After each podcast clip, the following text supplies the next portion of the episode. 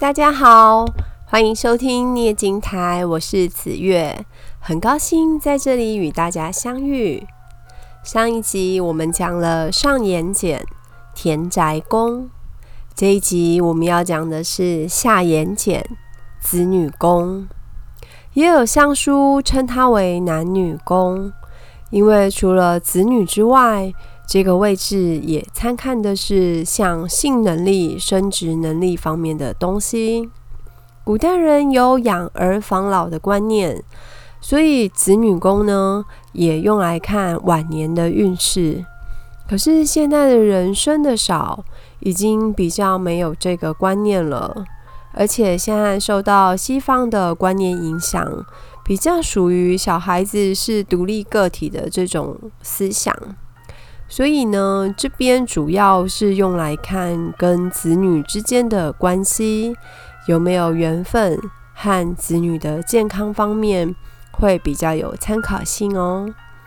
说下眼睑，大家应该可以知道指的是什么位置，又或者说还有一个名字叫卧蚕，眼睛下面微微的鼓起，像一只蚕宝宝的形态。现在的女孩子化妆的时候，喜欢把这个位置刷一点粉色，会觉得带来好的气场与人缘，这是正确的，算是化妆给面相加分的做法。这个位置呢，还有一个名称叫做泪堂。人流泪的时候呢，垂泪首先就是在这个位置上，所以有这个称呼。所以在相书里面有在说泪堂凹陷是一个专属的看相的名词，它其实指的就是我们刚刚所说的下眼睑、卧蚕这个位置。不管用什么名字称呼，这里是我们看相的子女宫。能判断好坏才是我们学看相的重点。其实有的时候名称非常难记，我们也不用真的很执着于那个位置的特殊的相书说法是什么。重点是你要会判分辨好坏。那评论子女宫长得好不好，从三方面来简单的归类呢，比较快。第一个是形态，第二个是颜色。第三则是上面有没有痣，或者是杂纹，或是瘢痕。下眼睑以微微隆起，带着饱满感是好的。如果是平滑也可以，可是不要是凹陷的，因为这个位置它会跟生殖功能、肾功能有一些相关。然后还有一个说法是，它跟小脑的神经系统会有一些相关。那如果形态长得好，夫妻男女之间的关系是比较美满的，也就是所谓的房事部分是比较美满的。那如果他今天是凹陷的，可能这个方面会比较力不从心。再来讲色泽。如果微微的粉色或是明黄色，那甚至皮肤很白的人，他会有一点点淡青色，隐约看得到血管，都是好的。主要一个关键就是色泽是明亮的。那如果是暗黑色，或者是带着淤紫黑，要注意一下是不是有健康情况不好，或者是像肾功能不佳这方面的问题。那如果暗黑色还夹带着下眼睑有松弛、皱褶、凹陷，这可能是房事过度或是性欲有异常的状况。如果再不加以节制，会造成比较大的影响，可能会生病，或者是有对健康很大的妨碍哦。这个位置最好是光滑的。他比较不喜欢有痣、斑痕或是乱纹。如果有痣或是有斑痕的人呢，孩子的健康情况一般比较差，求子也会比较慢。那有些人甚至他会要经过像人工帮助受孕之类的才有小孩。那也有是小朋友生出来就是健康情况比较弱，从小就会让他很操心的那种。而孩子长大之后呢，也比较不容易留在身边，属于子女缘分比较淡薄的面相。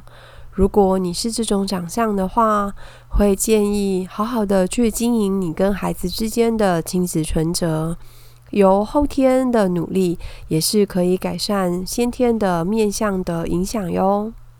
至于乱纹的那种部分呢。呃，有人会呈现很奇怪的网纹、竖横，或者是就是甚至有像一只一只的嗯、直横的那个状况。那再带着颜色是比较暗黑的，有点像用铅笔写字没有擦得很干净的那种灰黑色，那也是属于就是方式比较过度。或者，嗯，自己的手工做的太多了，那方面会有一些异常的状况，这都是身体健康方面的警讯哦。建议你多休息，早点睡，养一阵子，可能那个灰黑的感觉就会慢慢的比较淡了，比较消失了，健康情况也会再回升。那子女宫除了下眼睑。女生还可以参看人中这个部位，你知道人中在哪里吗？人中在鼻子下面到上唇上面的这一段，有一个很像溜滑梯形状的东西，那就是人中。有的人是长得是呃像两条平行线直的，那有的人呢是上面窄下面宽。有的人是上面宽，下面窄。其实每个人的人中都多多少少不太一样。有人的人中很长，有人人中很短。那有的人的人中很深，有的人却那个看不太出来，好像就是平平满满的，看不太出很具体人中的样子。那我把它比喻成溜滑梯，其实很好想象。在女生的身上，我们对应的是产道，形状要有深度，唯有钩状，不要平平满满的，甚至界限模糊。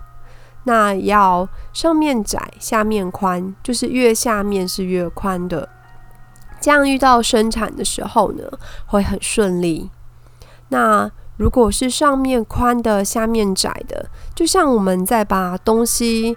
呃，往下灌到瓶子或者是盆子里面。如果今天是上面宽，下面窄，像漏斗，它是速度会变比较减缓嘛？那你去想象，如果你今天生孩子的时候，是到要生出来的时候比较窄，那是不是会比较困难呢？这样记忆可能就会很清楚了。我们人中的长相，喜欢上面是窄的，下面是宽的。这种长相比较容易顺产，那相反的时候就会比较容易遇到生产上有困难的状况。多年前，爸爸有一个学生，那个阿姨她就是人中平平满满的，不太有凹的弧度，而且呢，她很明显，她就是上面稍微比较宽，下面有点窄的面相。那结婚很多年都没有孩子。用了很多方法，后来尝试人工受孕，哇，那时候吃了很多苦头，也花了很多钱。几次之后，终于怀上了宝宝。那时候，爸爸就叮嘱他要到大医院去生产比较好，因为他本身的面相比较特殊。那还好，他也很听得进爸爸的建议，果然是到大医院产检。一呃，目，据我所知，好像都还好好的。可是他是生产的时候遇到大出血，那时候其实还蛮危险的。幸好是在大医院，医疗的资源比较够，经过一番抢救，母女是顺产，而且是平安的。只是就是也是经历了一个惊吓这样子。好的，那你们对子女宫是不是有一点印象了呢？我们今天就先讲到这边。喜欢我的频道，再拜托订阅、点赞跟分享哦。谢谢大家，我们下次再见。